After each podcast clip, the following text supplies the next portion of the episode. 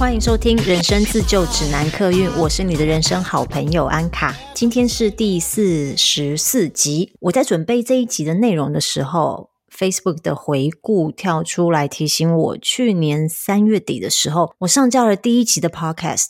时间真的过得好快哟！我现在想起来，当时我还打算一周上两集，简直是要逼死自己啊！我原本以为讲话对我来说应该不是太困难的事情，因为以前不管是在学生时期，或者是出社会，都有很多机会需要上台演讲，或者是做 present。但是在做 podcast 的时候哦，就是真的为自己发声哈。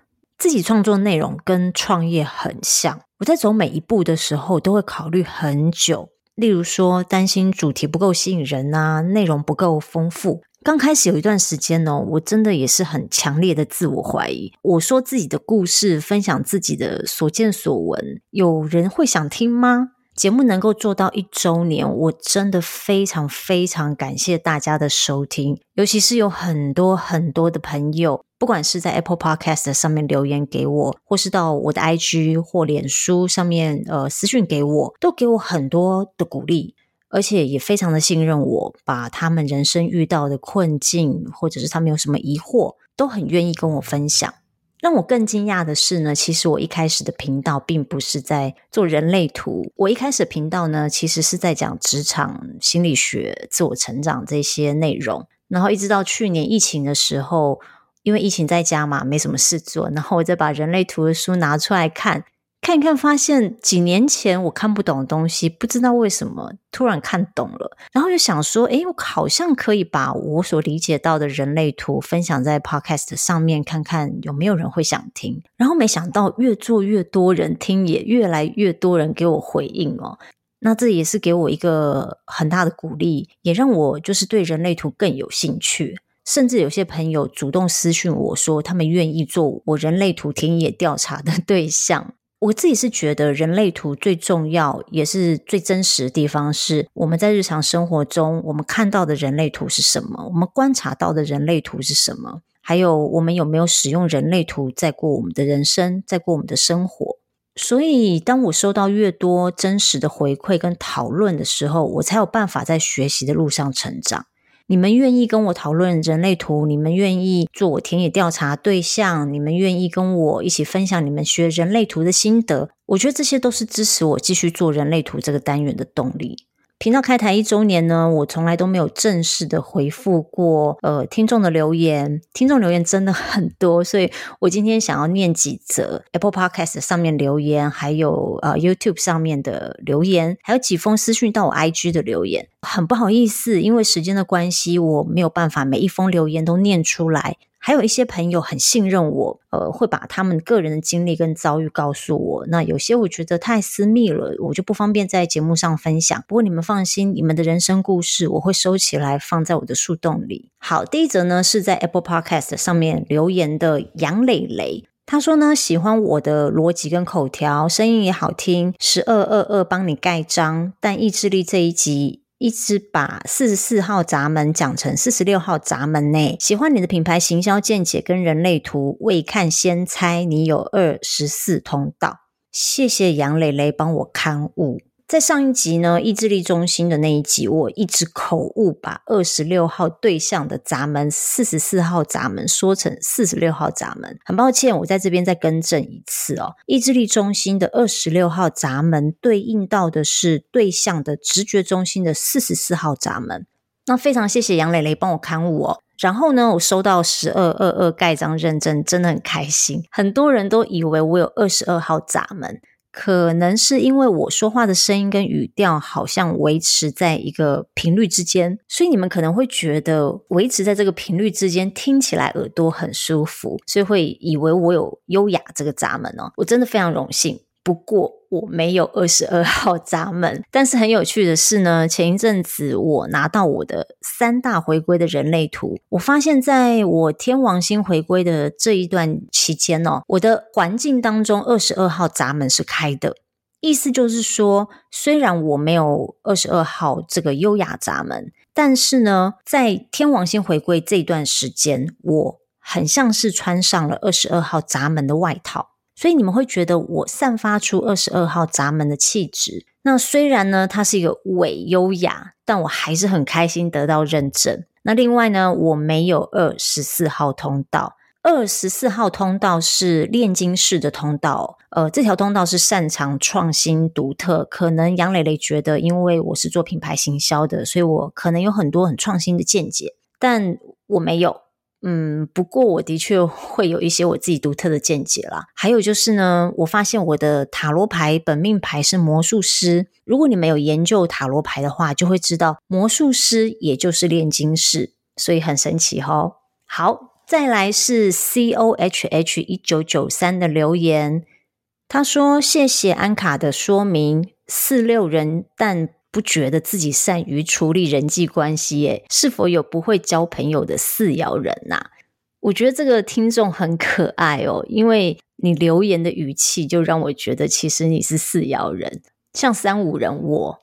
其实讲话 不会那么的带点逗趣，我觉得四爻人很可爱，他们会有一种他们的社交模式会带一点那种很有趣，会让你觉得很很亲近、没有距离的感觉。看这则留言的时候，我的感觉就是跟一个已经很熟的朋友在讲话的感觉哦。好，那我认识的四六人呢，社交方式是比较隐晦的，可能因为四爻在前面，前面是头脑嘛，所以你的头脑很想社交，但是身体是六爻。也就是说，头脑想到的是四爻社交的模式，但是呢，行为上表现出来的是六爻人的模式。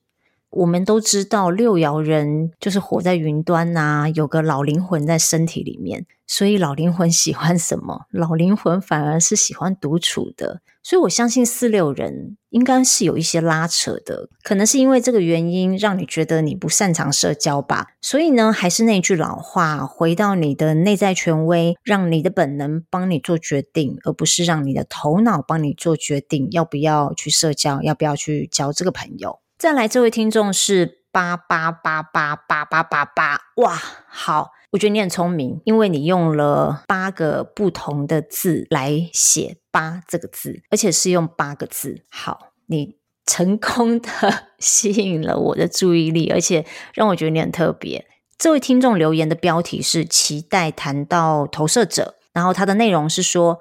太期待更多人类图内容了，声音好听有条理，推荐人类图单集给很多不清楚但知道人类图的朋友，当一个起头，超浅显易懂的，不然每次人家问人类图是什么，真的超难形容的。真的，我非常同意。我大约在七八年前、五六年前，我就听说过人类图了，而且中间不止一次哦，有接触过人类图，甚至有朋友直接丢了一本人类图的书给我，叫我去读哦。但是看书真的看不懂。然后当时我也有听去上过课的同事分享人类图，我也是听的就是一头雾水。去年疫情期间，我再重新把课本拿出来读的时候，不知道为什么就突然觉得我好像有点。懂人类图在说什么？有可能是因为我这两年有接触星座、塔罗这些，因为有些脉络跟逻辑，我感觉是类似的。自学了一阵子之后，我确定我对人类图非常非常有兴趣，是多过于我。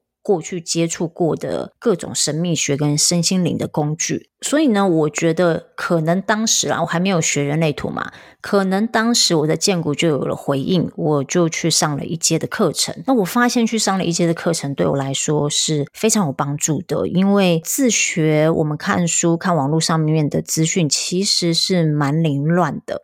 那上课呢，老师会帮你统整成一个。很有系统的教学方式，或许有些东西我大致上知道，但是其实并不是那么的清楚哦。之前是一个模模糊糊的状态。上完课之后呢，我觉得自己是比过去更了解、更明白我到底读到人类图是什么。当我了解人类图在讲什么的时候，我就发现，其实人类图是可以用更白话、更有逻辑的方式搞懂它。诶，一旦你搞懂它，你会发现它真的非常实用。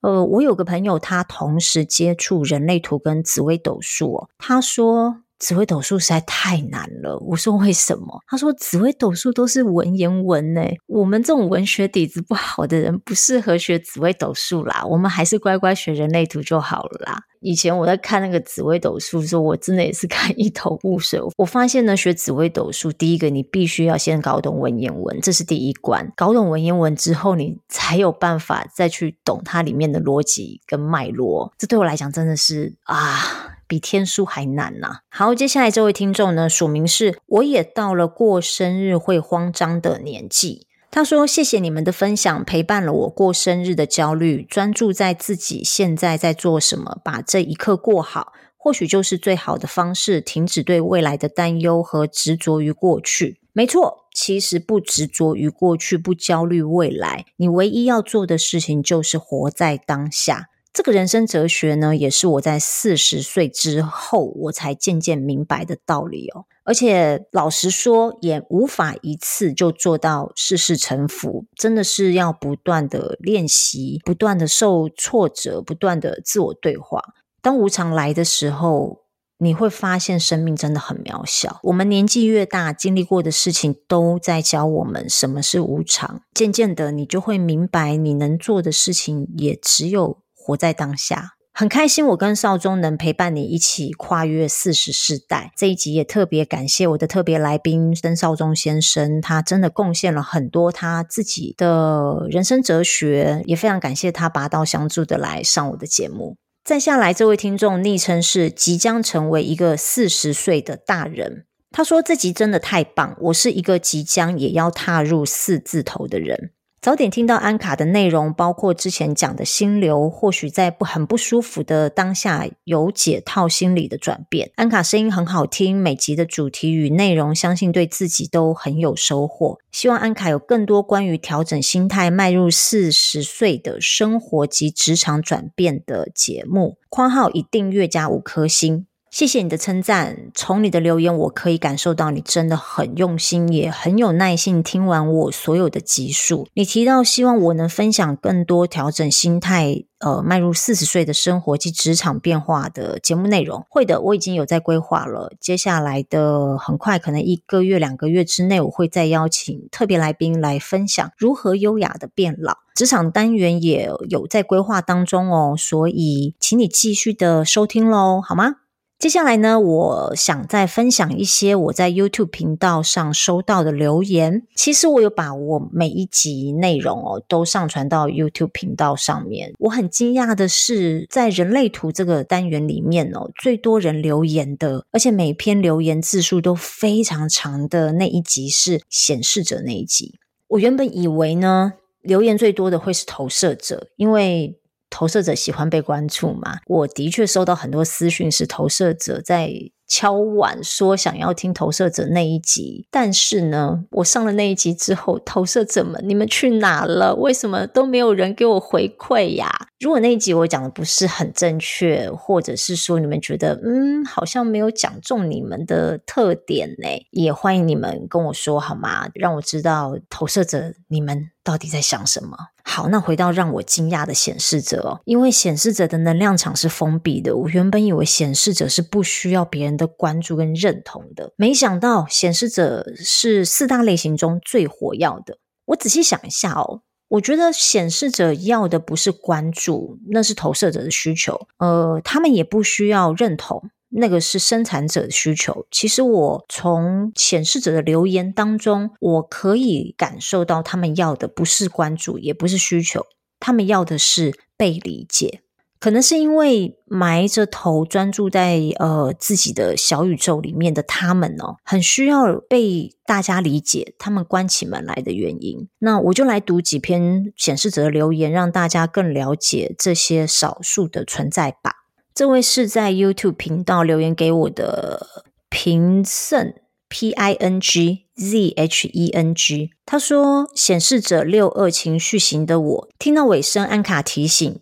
其实要不要告知是属于个人意愿，绝对不是为了大多数人的行事方便。如果是为了大多数人方便行事，而让显示者少数在做每一件事都要痛苦限制的话，应该是大多数人要退一步。我想他这里的意思应该是说，为了大多数人的方便，而要少数的显示者在做每一件事情的时候都告知，对他们来说是很痛苦，觉得是非常限制他们的自由意志的。在这一集我也有说，应该是大多数人要退一步，不是多数法则让少数去服从。括号，此话真的有被安卡救赎到。能用如此通透公道的角度看显示者的告知，目前只遇过你一个。那还有呢？前面安卡也写到，越想控制显示者，只会换来反效果。最后，要么显示者走人，不然就是苦苦压抑自己，简直被说出苦楚。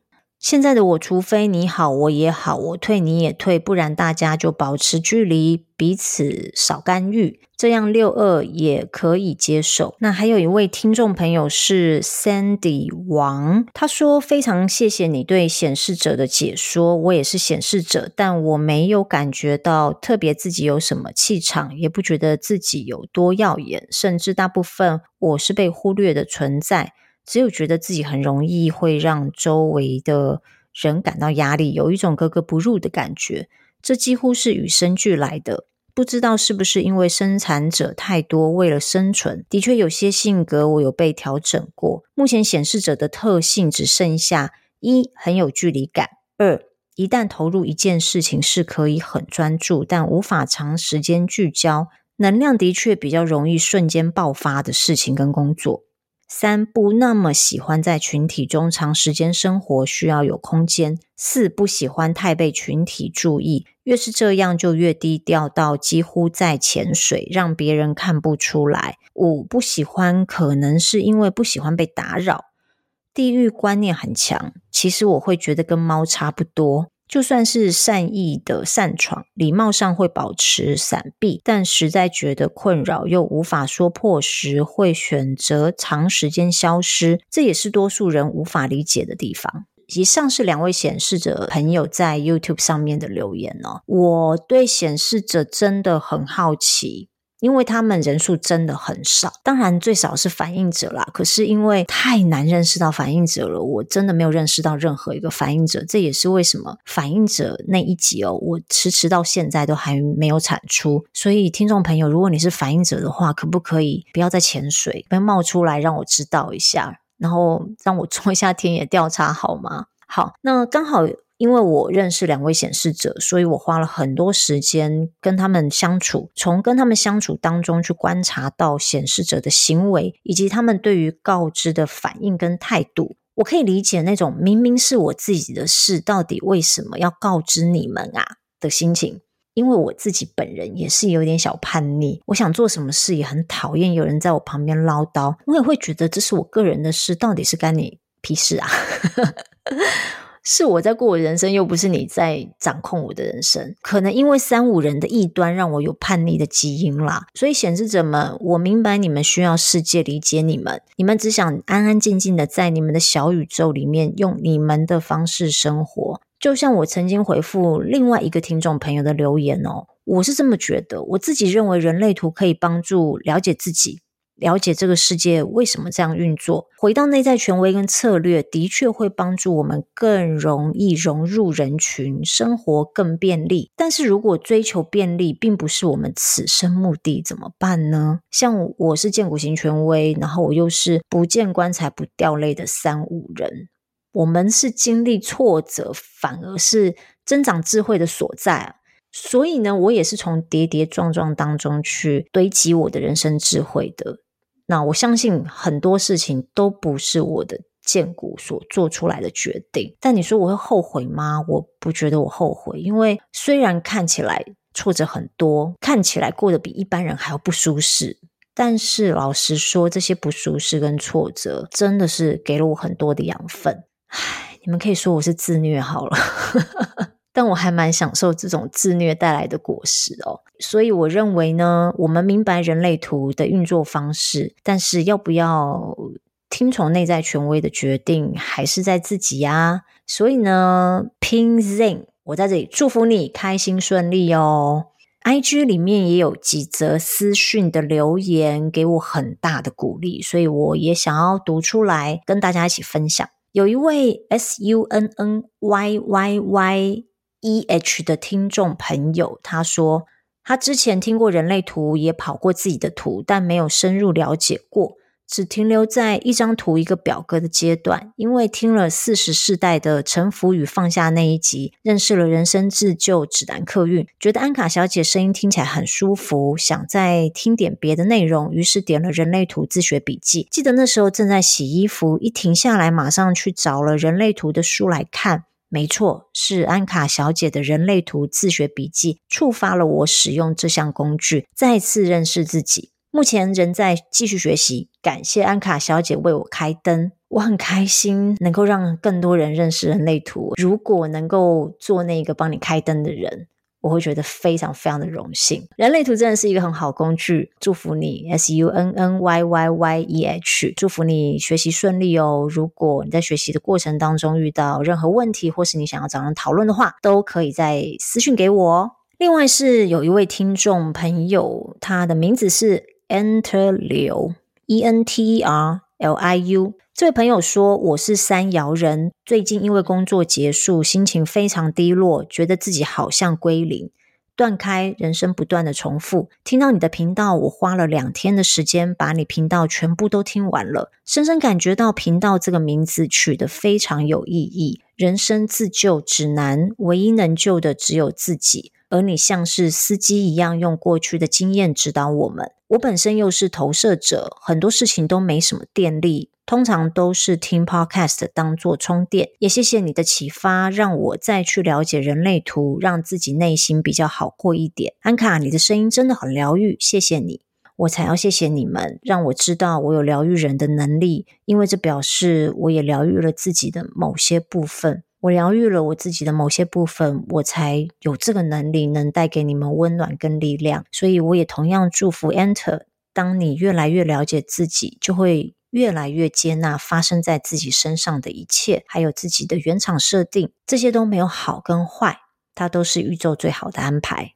另外还有位朋友在过年期间寄了一个新年的祝福讯息给我，这位听众朋友是 Yan Walk Water。他说：“潜水人浮出，安卡你好，我是在 Spotify 听到你的 Podcast，这个平台似乎不能每集留言，最近发现可以给五星，立刻按出五颗星，而且它是用星星的符号，我觉得超可爱的。”他说各个主题都很好听，职场、人生、思考或人类图，不同的来宾访问、解梦等都很有意思。从片头的音乐开始，就让人有愉悦、期待的感觉，内容也听得出真诚、用心及质感，音质、咬字、语速等。听起来都很舒服宜人，在过年返乡途中和在家帮忙打扫中，一集接着一集听，很棒。谢谢你的用心制作及分享，祝福你新年天天健康快乐。我收到这则讯息的时候，我真的很开心，因为当时的我也正好在返乡过年，开始回顾说，诶，去年做了什么啊？也会很期待自己来年能够做一些什么改变，或者是嗯，能不能够再有更多的突破。或是我能够在创作出，或者是产出什么东西，能够帮助到更多的人。所以，当我收到这位听众朋友的新年祝福的时候，我真的很开心，因为好像在为我过去这一年做的事情给了一个认可的盖章。所以，非常谢谢这位听众朋友，我也祝福你在这一年能够收获满满，心想事成。这一年来呢，真的有好多好多的朋友私讯到我的信箱，还有留言，然后我真的无法一一的在节目上念出来，但是我由衷的感谢你们的每一字每一句，都带给我非常大的力量。我希望未来的一年，我能把更多的自我成长的经验，还有更多人类图的知识，以及日常实践的心得，用更浅显易懂的方式跟大家分享。在我准备一周年感言的时候哦，我回顾一年前开始做 podcast，那时候的我到底是怀抱着什么样的心情？是什么驱动我去做这件事呢？我发现当时的我就是有一股很满的欲望，想要把自己的经历、人生的随想讲出来。那个欲望可能是建国的动能吧，而且那个动力感觉是像要从喉咙里面冲出来的感觉。刚好最近我学习到一点点的轮回交叉。呃，我们的人类图左右两边不是有一排的数字跟星座的符号吗？因为我还没有学到轮回交叉，所以我也不敢讲太多。所以我简单的说一下，我们左右两边的数字，前面三个是蛮重要的。第一个是太阳，第二个是地球，第三个是月亮。那我们大致上了解一下，就是太阳是我们此生的目标。可能是我们想成为的人，或者是我们希望能够拥有的能力。地球代表是我们的本质，那月亮呢是驱动力。我的黑色月亮是落在三十三号闸门。大家知道三十三号闸门代表什么吗？三十三号闸门代表的是退隐的闸门。三十三号闸门是人类图里面非常需要独处的其中的一个闸门。这个闸门他知道很多别人的秘密。但通常他们都非常善于保密。然后三十三号闸门有个很大特点，就是他们非常需要独处，而且也很喜欢独处。因为在独处的时间，他们会把听到的别人的故事，或者是别人主动告诉他们的故事，他们把这些故事沉淀、过滤、整理、再整合。所以三十三号闸门的目的是要我们知道我们从过往学习到什么。然后透过独处消化这一些我们学习到的经验，我们才能够从三十三号闸门当中得到真正的智慧。这个真的很符合我做这个频道的驱动力哦。其实这个频道我正在做的事情就是，我把我的故事或者是别人的故事过滤整合，可能也有透过我二三四三那个通道洞见通道，或许你们听起来觉得嗯。好像蛮有道理的，然后也很容易理解。那是因为我的三十三号闸门让我在独处的时候，把你们的经验、把你们的人生故事，包括我自己的人生故事，都再整合一遍、过滤一遍，累积之后就会变成是人生的智慧。所以人类图就是这么的有趣哦。原来我的月亮是在三十三号闸门，难怪我的驱动力是把所有过往的经验，利用我在独处的时候消化沉淀，化成一个。我能够告诉大家分享的经验。最后呢，我想说，谢谢每一位愿意搭乘人生自救指南客运的朋友们。我希望我这一台客运载满了各种自救指南，车上的乘客，然后包括驾驶，我都能够提供你人生的指引，让你们的人生走得顺畅快乐。如果你们喜欢今天的节目内容，请你们不要忘记帮我在 Apple Podcast 的下面评分留言。如果你是 Spotify 的用户的话呢，现在也可以五颗星好评哦。另外呢，我有起了一个人类图自学笔记的私密社团，里面我会分享一些人类图日常的实践心得。起这个社团的用意呢，也希望能够认识更多喜欢人类图的朋友，然后我们可以在社团里面交流。所以这个社团不是只有我可以发言的，这个社团大家都可以发言。你们如果想要在这个社团里面分享你们学习到的人类图，或者是说你们如何用人类图来实践你们的日常生活，都可以在这个社团里面留下你们的心得。再次谢谢你们的收听跟你们的各种鼓励，希望你们继续留在车上，让我陪伴你们往更好的方向前进。谢谢你们，我们下次见，拜拜。